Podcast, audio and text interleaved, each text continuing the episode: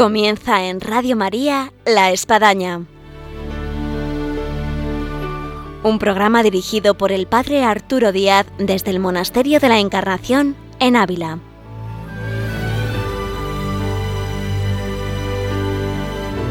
Hola, buenos días, les habla el Padre Arturo Díaz, bienvenidos a La Espadaña. Un gusto estar una vez más con todos ustedes en esta mañana aquí de viernes en Radio María. Y en el programa del día de hoy vamos a adentrarnos en este mundo maravilloso del Monasterio de la Encarnación porque ha habido una hermana novicia que ha hecho sus votos simples, la hermana Verónica, y tenemos con nosotros, dentro de lo que es su familia, que la vamos a presentar, a dos de sus hermanos, eh, Álvaro y Manuel, que son sacerdotes, y con ello vamos a conversar de lo que ha supuesto esta idea tan entrañable, lo que es los votos de una hermana y a su vez también de lo que ha supuesto en la familia, pues un día como hoy. Con esto y mucho más, iniciamos hoy nuestro programa de la espadaña. Bienvenidos.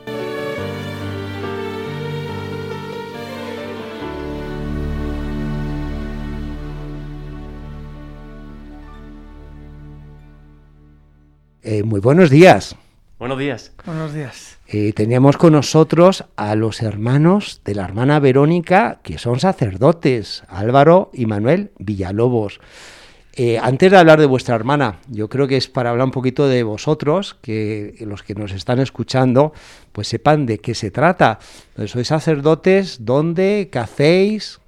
Pues yo llevo cinco años de sacerdote, vivo en Madrid, estoy en el norte, en las tablas, y atiendo la iglesia de Santa Soledad Torres Acosta, la parroquia de las tablas. También estoy en un colegio de fomento que está en la zona de las tablas y, y una asociación juvenil. Muy bien. Eh, y en este caso, Álvaro.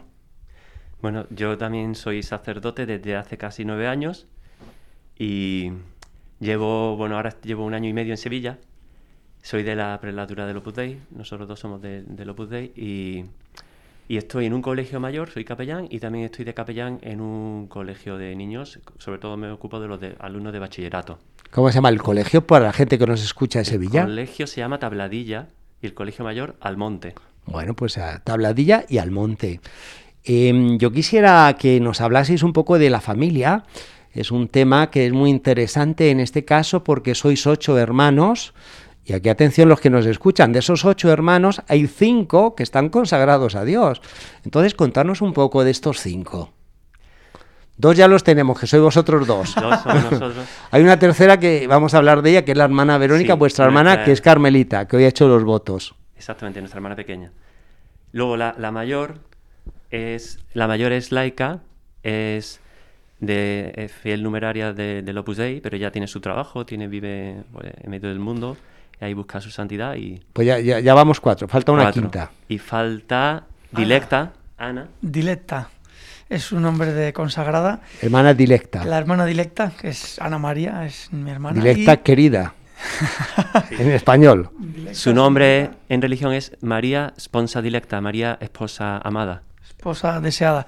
Ella estudió eh, magisterio y pedagogía, después hizo un máster de dirección de colegios, estuvo trabajando además de, de directiva de colegios, pero con 28 años entró en el Verbo Encarnado. Y después de dos años del noviciado en el Verbo Encarnado, ahora está también de monja de clausura. En la clausura que, que ellos tienen no es como la papal de aquí. Sí, o sea, es contemplativa. Es contemplativa y vive en Italia, ahora mismo está en Italia. ¿En qué ciudad o qué región de Italia? En un pueblecito de la provincia de Génova. Muy bien. ¿y los otros tres hermanos? Pues Eh, hay dos que están casados, O sea, que esos ya, ya, ya, ya no van a entrar en clausura. ya no van ni a entrar en ya- clausura ni nada. Y además el Señor hace las cosas tan bien, Sí. porque resulta que los que estamos, pues eh, todos estamos entregados al Señor, pero de un modo más pleno, directo, estamos todos fuera, pero los casados viven junto a mis padres, viven en la misma ciudad Qué- y además con sobrinillos ya, tenemos cinco por ahora, mis padres tienen cinco nietos y están rodeados de esos hermanos míos. Ya, ya, o sea ya. que Que viven en Málaga. viven en Málaga. sí. Bueno, así que está la familia esparcida en cierto sentido. Italia, Ávila, Eso es. eh, Sevilla, eh, Málaga, ¿no? Y el Señor siempre premia, ¿no? Porque los casados justo y con los niños están al lado de mis padres. Ya, ya, ya. Bueno, y el que es soltero, eh, Juan Luis, está para ir a, a- a Málaga. Y Juan Luis está ahora Ha para estado ir- en Italia, ha estado aquí también de voluntario, ¿no? Exacto. Sí. Así que bueno, que el Señor como también pone, pone a, a los suyos, ¿no? En los diferentes lugares a- más apropiados. Eso es, y ahora mis padres a disfrutar de él, ¿no? Que Sí. después de tantos años lejos, ahora él también va a estar otro tercer hermano cerca de mis padres de nuevo, después Sí. de casi siete años. O, Oh. o sea que Hoy pues eh, hoy ha hecho los votos la hermana Verónica de- del Sagrado Corazón. Eh, es una historia, la vocación muy interesante que yo diría lo que podamos comentar aquí en el micrófono abierto de Radio María en la Espadaña. Eh, vosotros, eh, bueno, me imagino que cada historia vocacional en casa debió de ser maravillosa, pero el programa dura media hora en la Espadaña, es lo que tenemos. sí, sí. A no ser que hagamos otras espadañas, pero bueno, va a estar un poco difícil porque ya no estáis por aquí. Pero bueno, contanos algunos rasgos que ahora vosotros en el tiempo podéis decir, bueno, con razón mi hermana tenía eh, esta inquietud que ha hecho que, bueno, que hoy sea carmelita. ¿Qué rasgos vosotros en casa de esas situaciones familiares, de, de esas anécdotas de infancia, de, de juventud, quizás ahora podéis mm, localizar con más facilidad que atrás de eso había una llamada de Dios. ¿Quién se anima a responder? Venga, pues yo me lanzo. Álvaro. Yo creo que en nuestro caso nos ha ayudado mucho el ejemplo de nuestros padres. Y porque ellos se han querido mucho siempre y, y tienen una fe auténtica, verdadera y manifestada en las obras. Y eso es algo que nos han transmitido, pues, por ejemplo, sirviéndonos, viviendo para nosotros, ayudándonos a nosotros a querernos unos a otros en la casa, colaborar, ayudar, implicarnos. Y de esa manera tan natural nos han transmitido que lo más, lo que más vale la pena y lo que nos hace más felices es vivir para Dios, ser generosos con Dios y ser generosos con los demás, volcarte hacia los demás. Y yo creo que eso ha sido la clave. Ahora, dentro de esa clave, en el caso de vuestra hermana, eh, que, que uno ha percibido que uno dice, bueno, sí, es que eh, estaba para ser monja.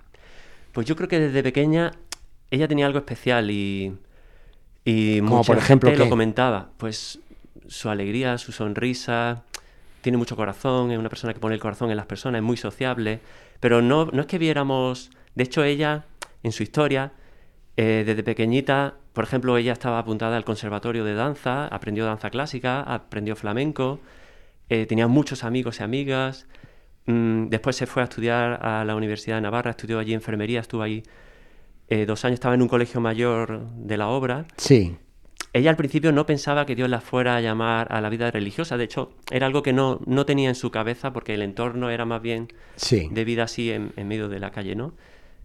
¿Tu madre quiere decir algo? ¿Apu- Sí. ¿Algún apunte? Algún apunte. Por Sí. ejemplo, ella al inicio pensaba en medicina y de hecho la cogieron en, en medicina, pero ella quiso estar junto con los enfermos. Entonces ella, claro, mi padre le sorprendió, dice, pero ¿cómo? Dice, sí, sí, yo quiero estar... Además, el padre es el- farmacéutico, está en mi el ámbito padre- de la farmacia. Exacto, Así que es- bueno, e- es parte del gremio. Eso es. Y ella decía, no, es que yo quiero estar con los enfermos. Luego ella, efectivamente, como dice Álvaro, tenía muchas amigas.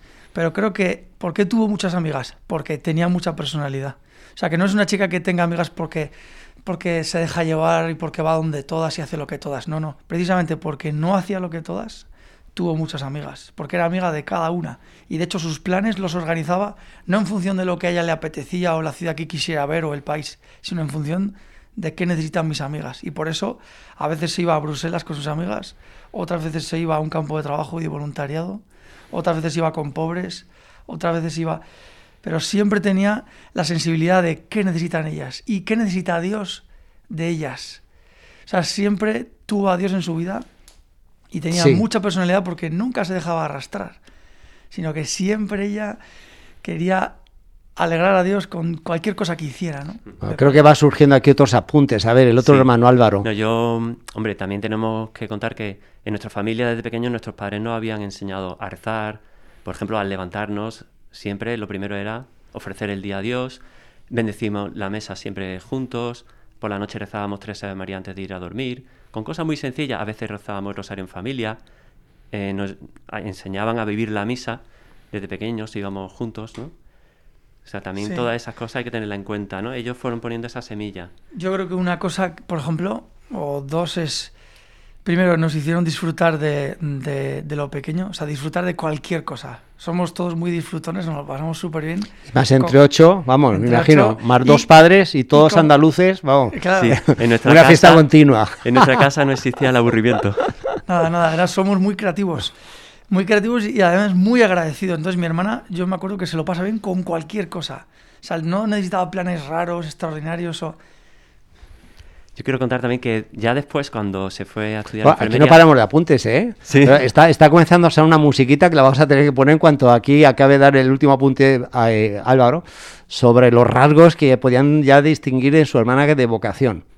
Pues ya contar eh, el momento que ella descubre su vocación. Está estudiando segundo año de enfermería, está muy contenta allí en la universidad, en el Colegio Mayor, y ella ya todos los días hacía oración, rezaba, iba a misa, rezaba el rosario, ayudaba mucho a sus amigas a acercarse a Dios. Y un día ella está rezando, está haciendo oración y, descubre que Dios le pide, oye, por mí, déjalo todo, déjalo todo. Y al principio pensaba, yo me estoy volviendo loca. Pues justo la canción que ya está sonando, que es Te seguiré. Así que Álvaro y Manuel, vamos a escucharla y luego vamos a continuar con estos dos hermanos sacerdotes que han dado los votos a su hermana Carmelita, la hermana Verónica.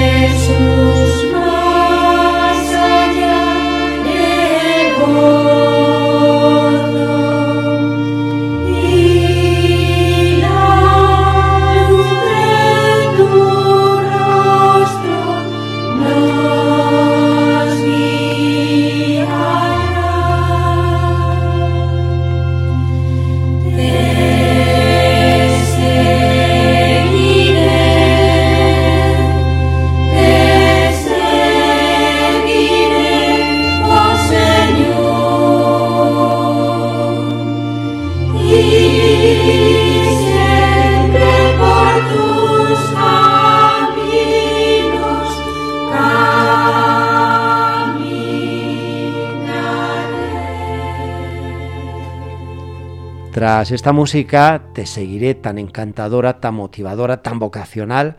Continuamos aquí en La Espadaña, en Radio María, en esta mañana de viernes, en el que tenemos aquí a dos sacerdotes, don Álvaro y Manuel Villalobos, hermanos de sangre y que nos están relatando la experiencia, la vivencia que han tenido eh, al dar los votos hoy a su hermana Carmelita, la hermana Verónica.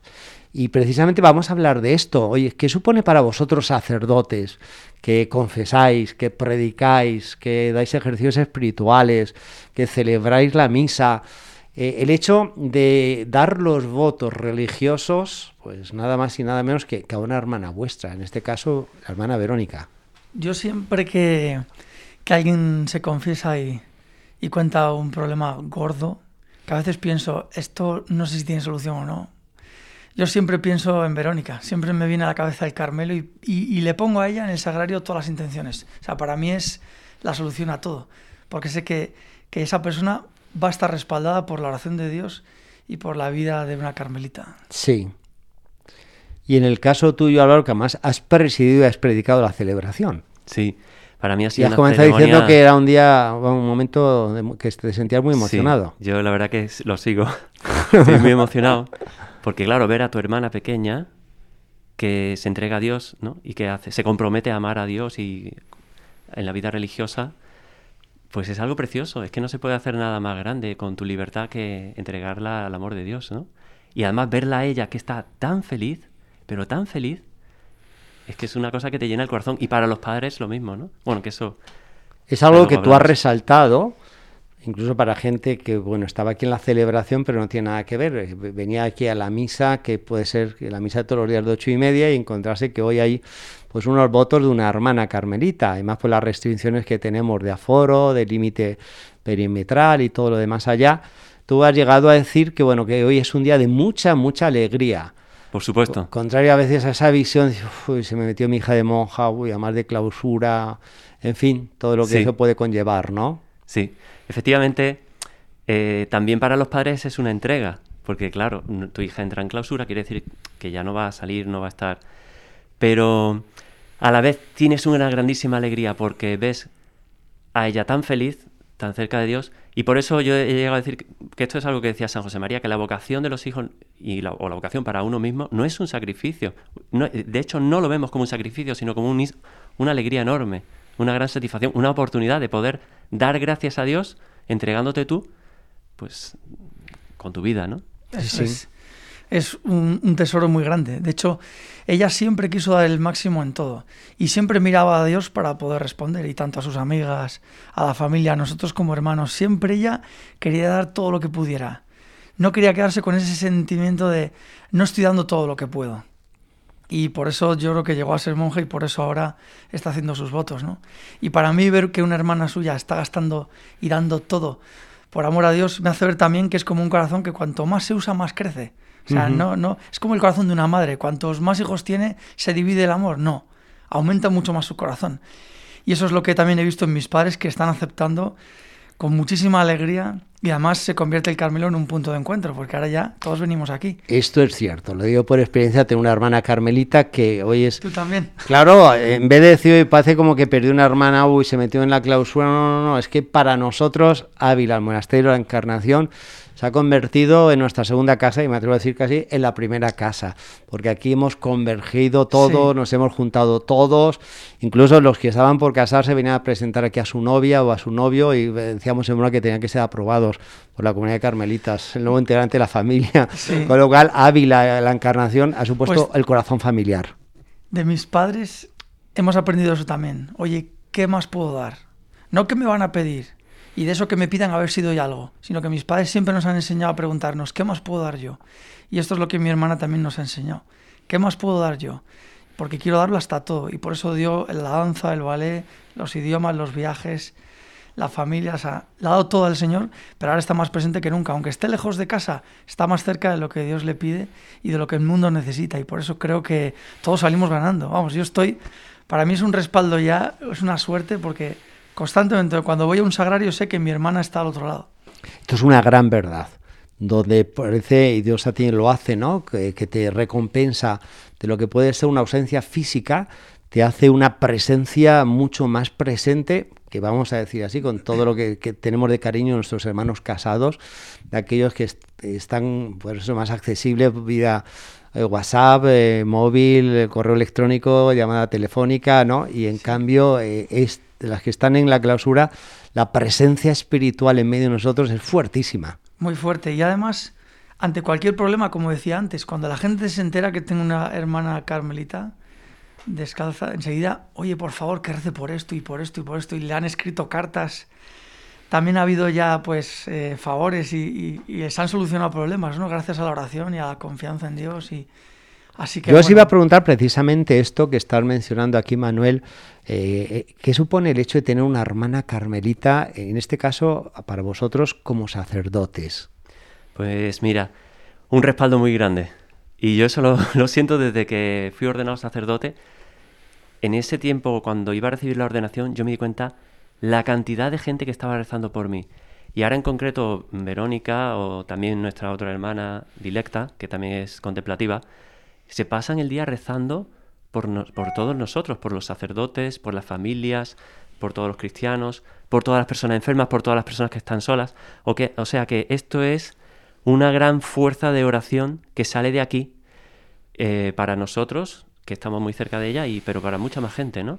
Es una especie de retaguardia, así, pues pero firme, fuerte. Sí, yo diría que como una contratuerca, ¿no? Sí. Cuando pones un tornillo fuerte o un tornillo pequeñito, porque al final todos somos de un gran engranaje que es la vida ¿no? y el amor de Dios, pues al final somos pequeños tornillos, pero el Señor ha querido que seamos indispensables y para mí es como una contratuerca. Y luego cada vez que celebro misa, veo la delicadeza con la que ellas cuidan los ornamentos y, preparan las vestes. Los vasos sagrados. Los vasos sagrados, el cáliz. La limpieza. Y a mí eso me lleva a Dios. Y, cada vez que celebro misa, pues me acuerdo de ella, de que ya, pues ellas están aquí, ¿no? También se les puede escribir. Yo le he escrito muchas veces contándole cosas de mi labor pastoral y contándole cosas y rezan, rezan, rezan mucho. Hay que te cuidado, eh, Álvaro, con esas cartas porque luego son cartas que sirven para el proceso de canonización. ¿eh? ¿De quién? de los dos, de los dos. en mi caso yo les digo que no pierdan el tiempo, mejor que hagan otra cosa. Hoy vamos a hablar de alguien que no está aquí en los micrófonos ni en este estudio, pero que pueden ser que estén escuchando el programa o a lo mejor luego lo pueden escuchar metiéndose en los podcasts de Radio María. Es de vuestros padres. Eh, vosotros mismos que estáis en el ámbito de familias, de colegios, bueno, veis cómo va pasando el tiempo, los padres eh, en, lo que es la formación de los hijos, los hijos que van saliendo ya de casa, que se van casando.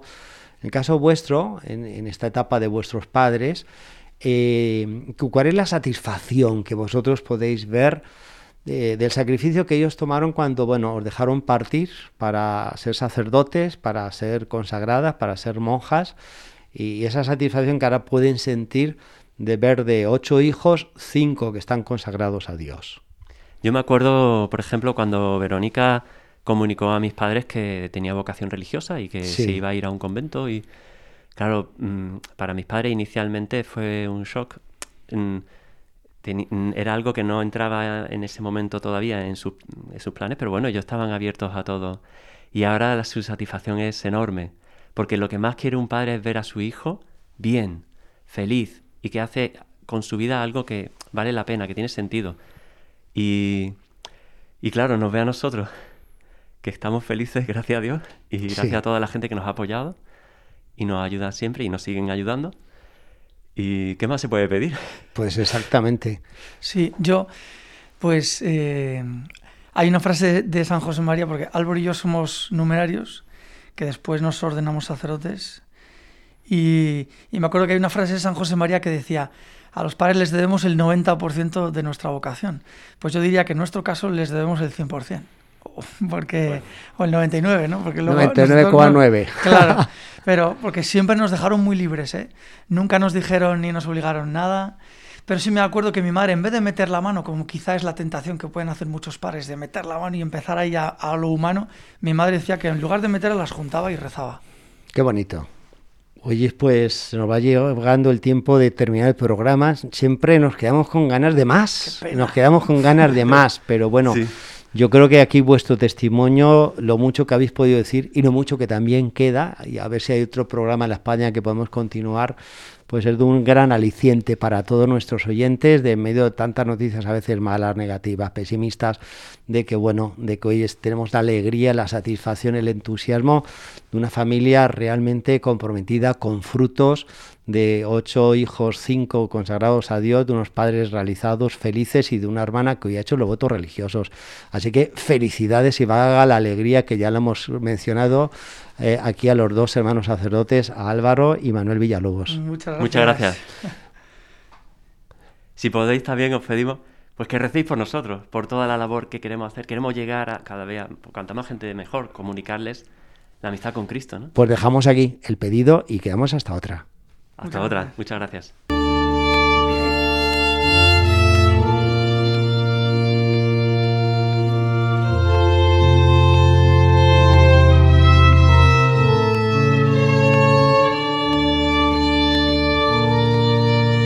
Aquí al final de nuestro programa de la espadaña del día de hoy que ha estado bastante completo en alegría y entusiasmo con lo que ha supuesto por los votos de esta hermana Carmelita, la hermana Verónica y del testimonio aquí de sus hermanos sacerdotes. Álvaro y Manuel Villalobos. Y siempre nos quedamos con ganas de más, como hemos dicho, pero bueno, llegamos a este punto donde ya hay que pasar al siguiente programa en Radio María. Así que les esperamos. Hasta el próximo viernes, Dios mediante, aquí en La Espadaña.